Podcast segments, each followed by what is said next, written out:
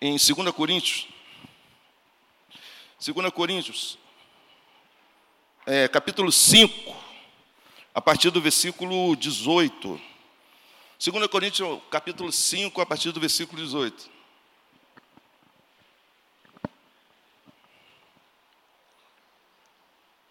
Capítulo 5, a partir do versículo 18.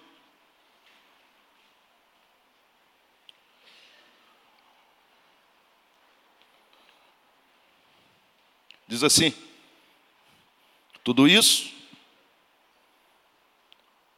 provém de Deus, que nos reconciliou consigo mesmo por meio de Cristo e nos deu o ministério da reconciliação. Ou seja, que Deus em Cristo estava reconciliando consigo o mundo, não levando em conta os pecados dos homens, e nos confiou a mensagem da reconciliação. Portanto, somos embaixadores de Cristo, como se Deus estivesse fazendo seu apelo por nosso intermédio. Por amor a Cristo, lhe suplicamos, reconciliem-se com Deus. Vou repetir. Por amor a Cristo, lhe suplicamos, reconcilie-se com Deus.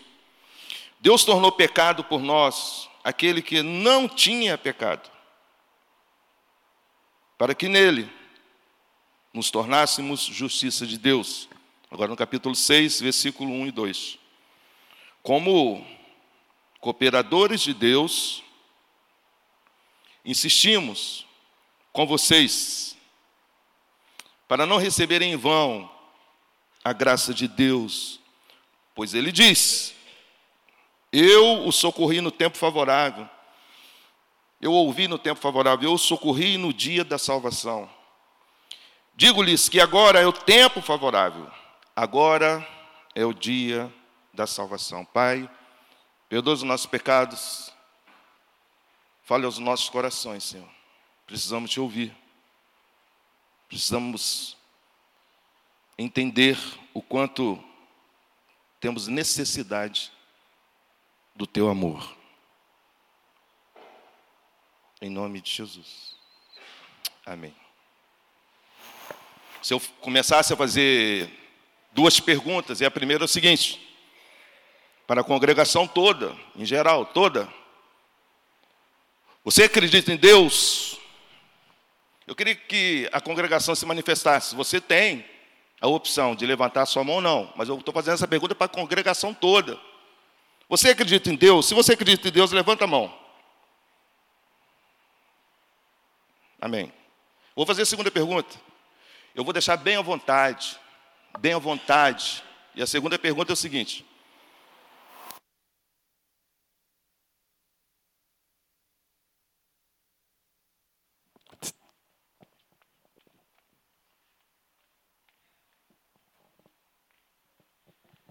Obrigado, mano.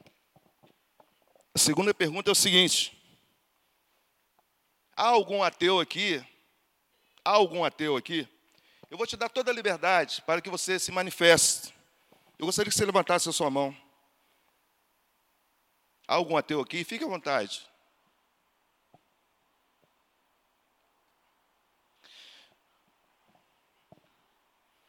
Quando eu faço essas duas perguntas, é para diferenciar de forma bem clara aqueles que acreditam em Deus e aqueles que não acreditam estão em dúvidas.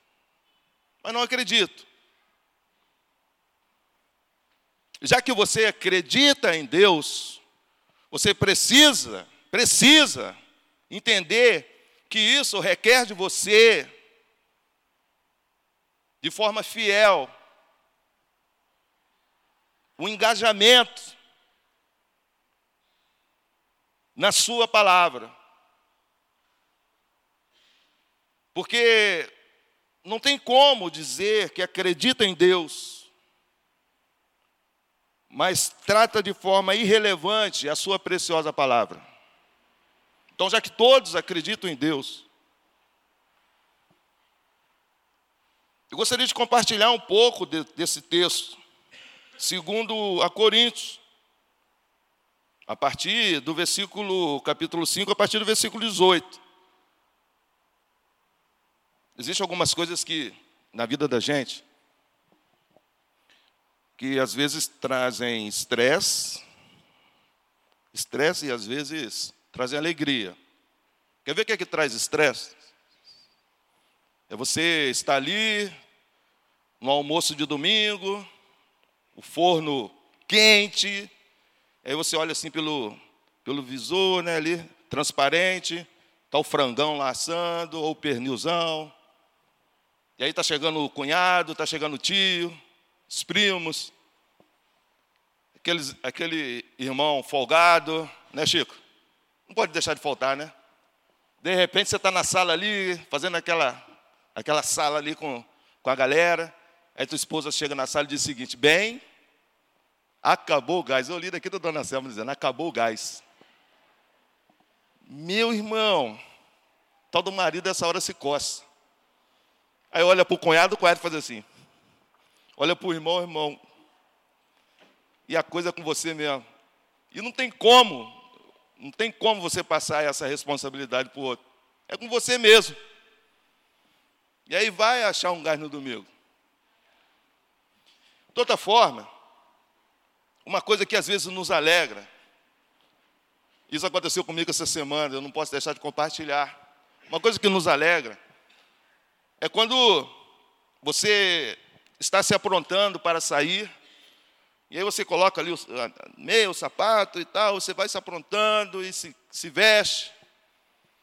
E aí quando dá um clique, de uma hora para outra, o que, que você faz? Enfia a mão no bolso. O que, que você acha ali? Uma nota de 10 reais, ó, estava sumida. Aí você, nossa, que alegria! Aí vai correndo, achei 10 reais. Compartilha com a esposa, com o marido. Aí vamos subir essa quantia aí.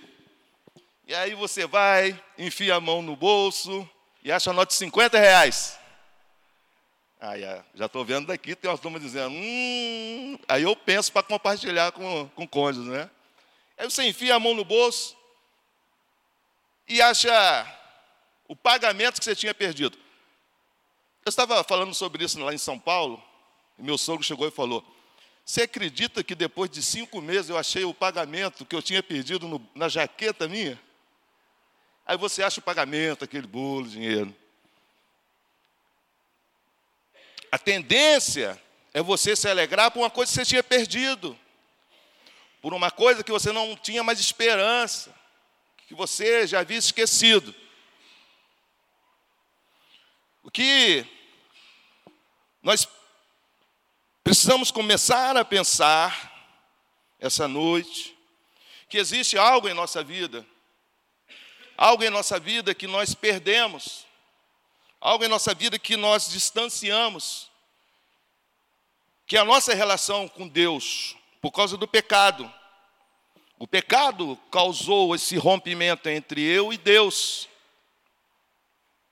Isaías, ele chega a, a falar sobre isso. Isaías, no capítulo 59, a partir do versículo do versículo 2, diz assim: Mas as suas maldades separaram vocês do seu Deus. Os seus pecados esconderam de vocês o rosto dele por isso ele não os ouvirá. Mas as suas maldades separaram vocês do seu Deus.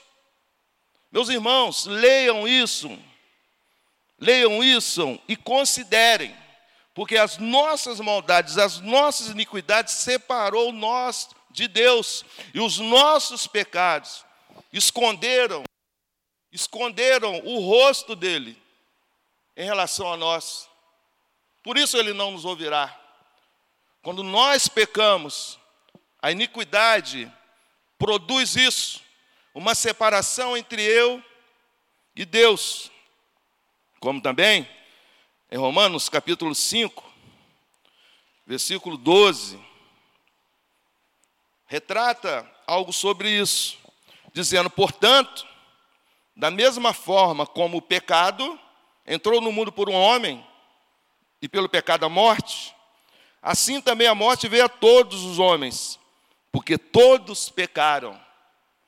Romanos capítulo 5, versículo 2, diz que o pecado entrou no mundo por um homem, por Adão. E esse pecado se estendeu a todos nós. Por isso que nós temos a natureza pecaminosa. Em relação a isso, e consequência disso, o pecado trouxe a morte. A maior identificação do pecado é relacionada à morte. Por isso que as pessoas morrem, o ser humano morre. É por causa do pecado. Porque todos pecaram.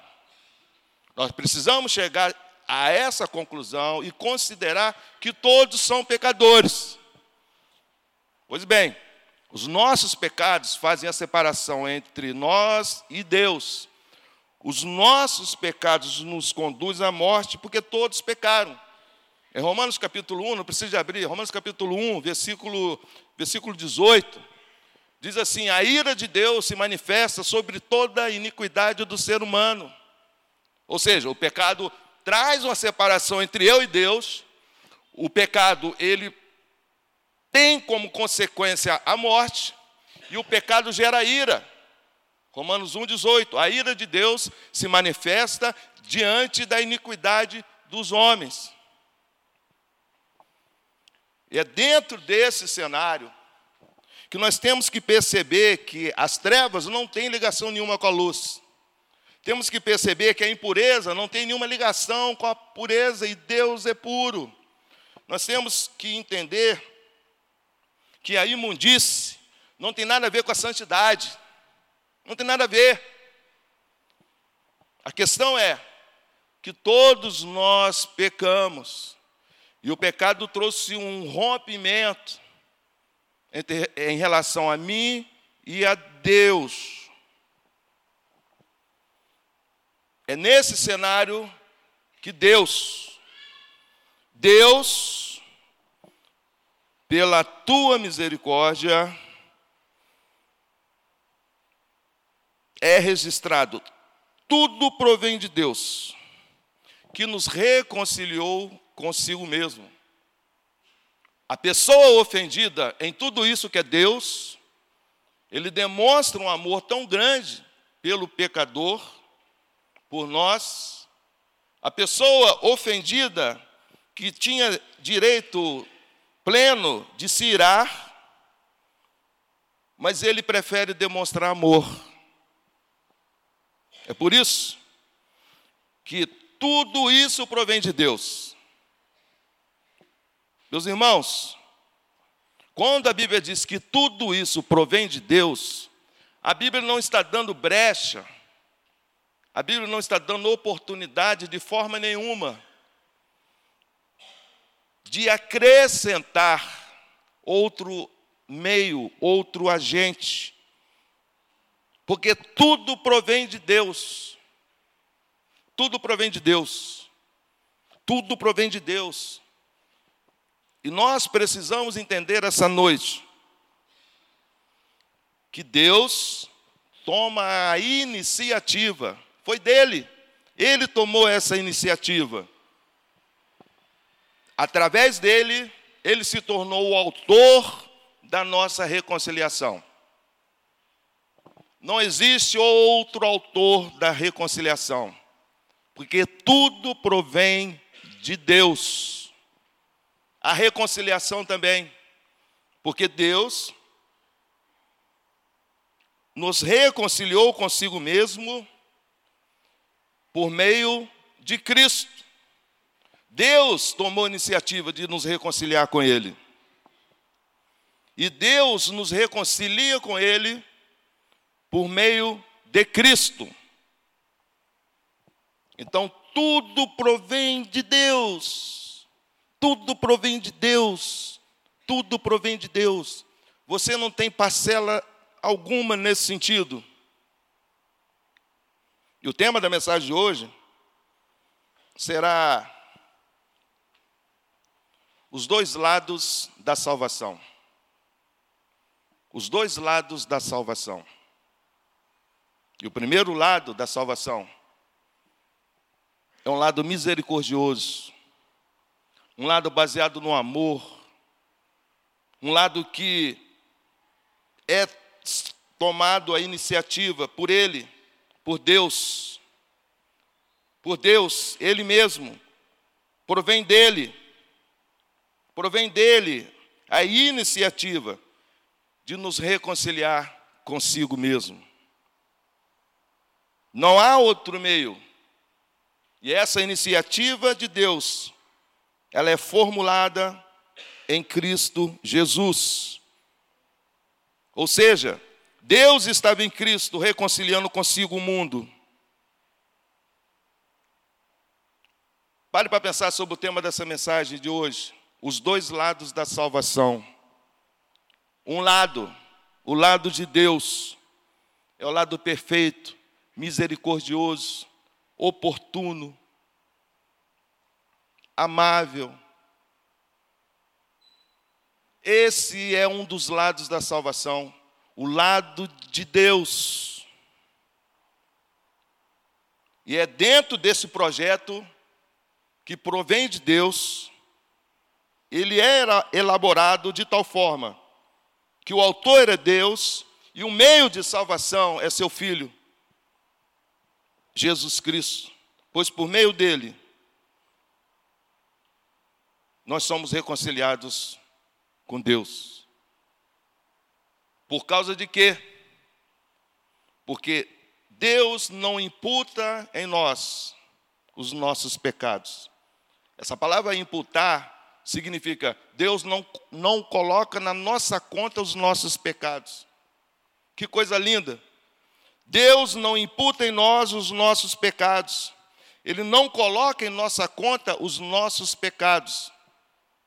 Quando Jesus cita a parábola em que o rei, o rei, ele está diante de um homem, esse homem tinha uma, uma dívida muito grande.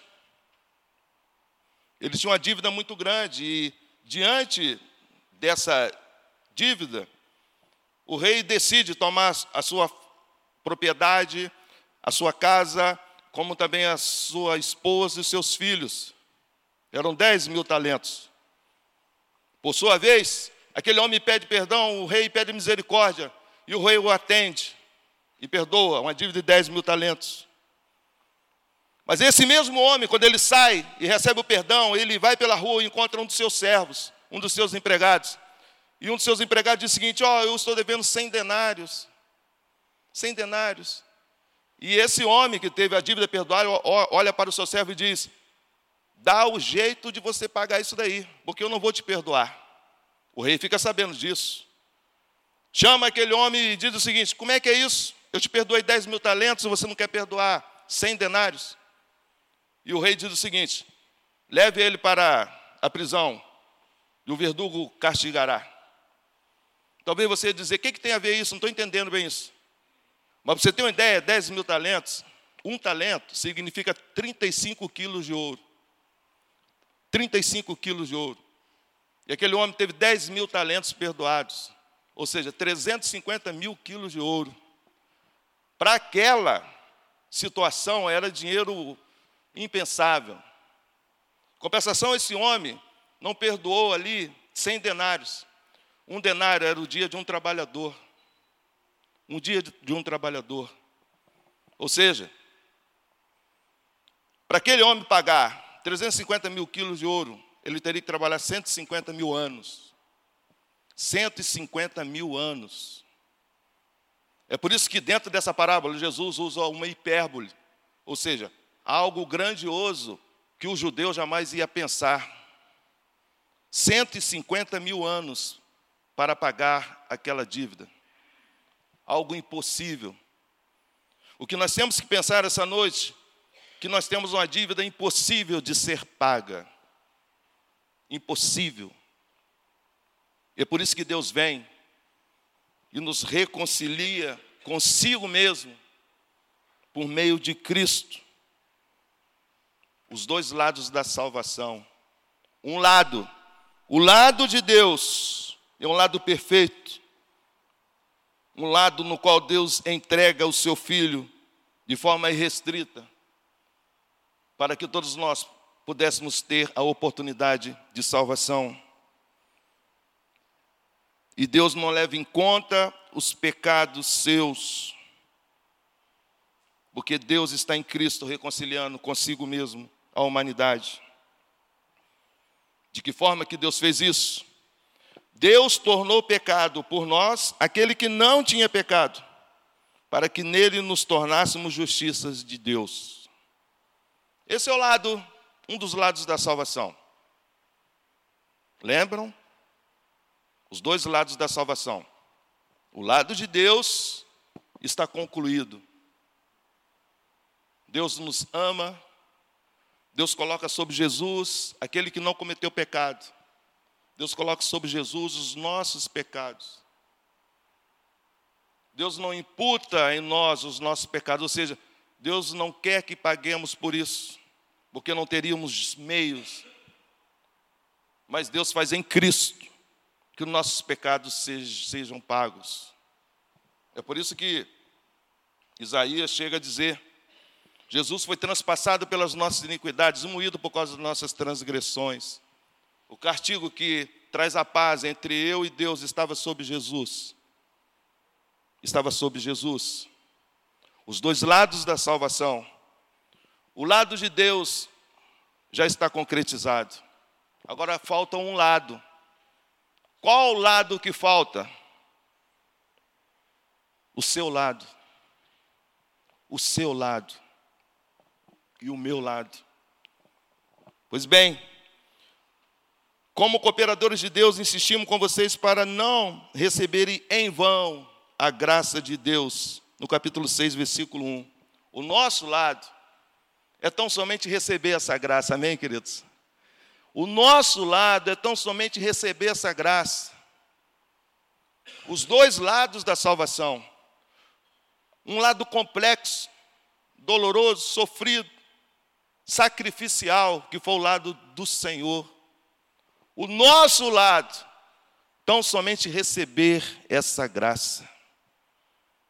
Os dois lados da salvação. Eu o socorri no tempo favorável. Eu ouvi no tempo favorável, o socorri no dia da salvação. Digo-lhes que agora é o tempo favorável. Agora é o dia da salvação.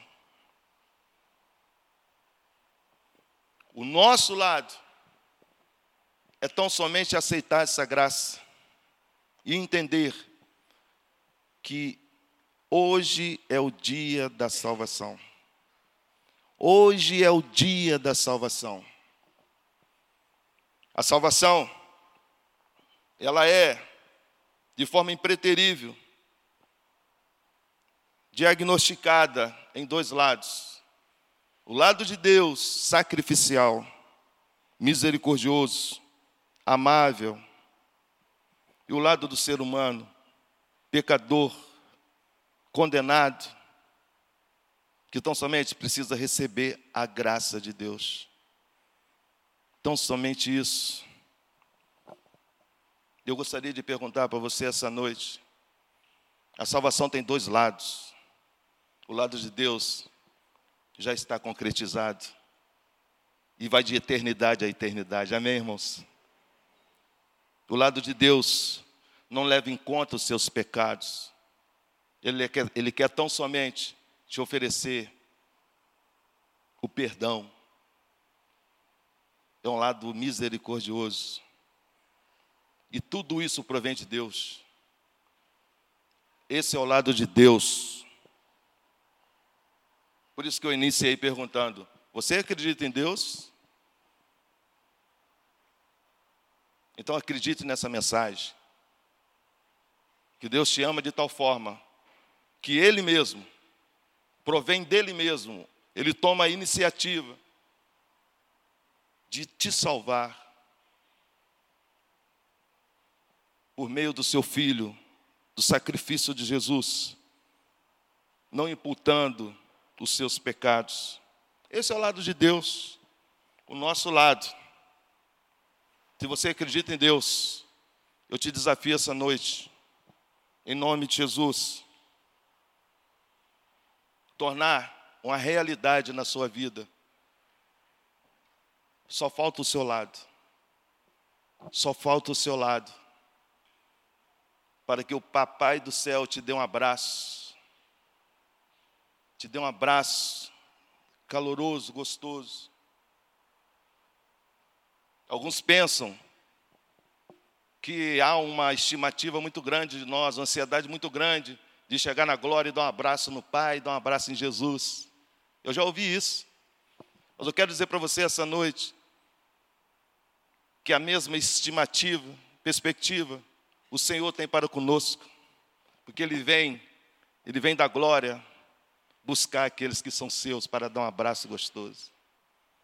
A questão é: você quer dar esse abraço no Senhor?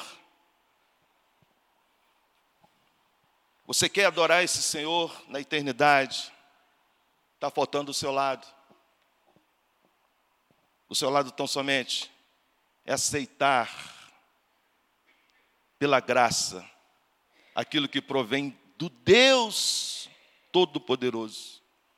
Quando eu penso no Deus soberano, no Deus poderoso, mas da mesma forma que eu vejo esse Deus soberano, poderoso, criador do céu e da terra, mas quando eu vejo esse Deus, meus irmãos, quando eu vejo esse Deus se fazer humano, ser humilhado, ser castigado, proporcionar e tomar iniciativa para salvar o mundo todo, eu não consigo, eu não consigo ficar parado diante de tal iniciativa. É Deus que fez isso.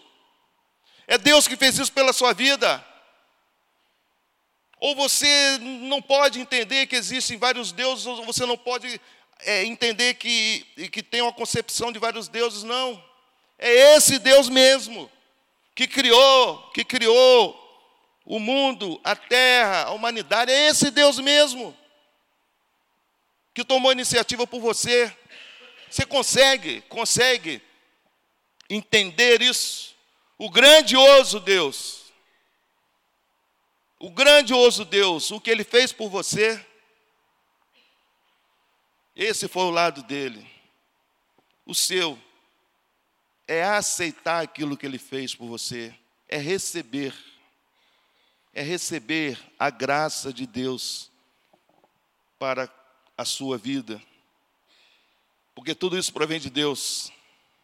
Deus estava em Cristo reconciliando consigo mesmo o mundo, não imputando as nossas iniquidades. Os dois lados da salvação. O de Jesus, o do Senhor, já foi concretizado.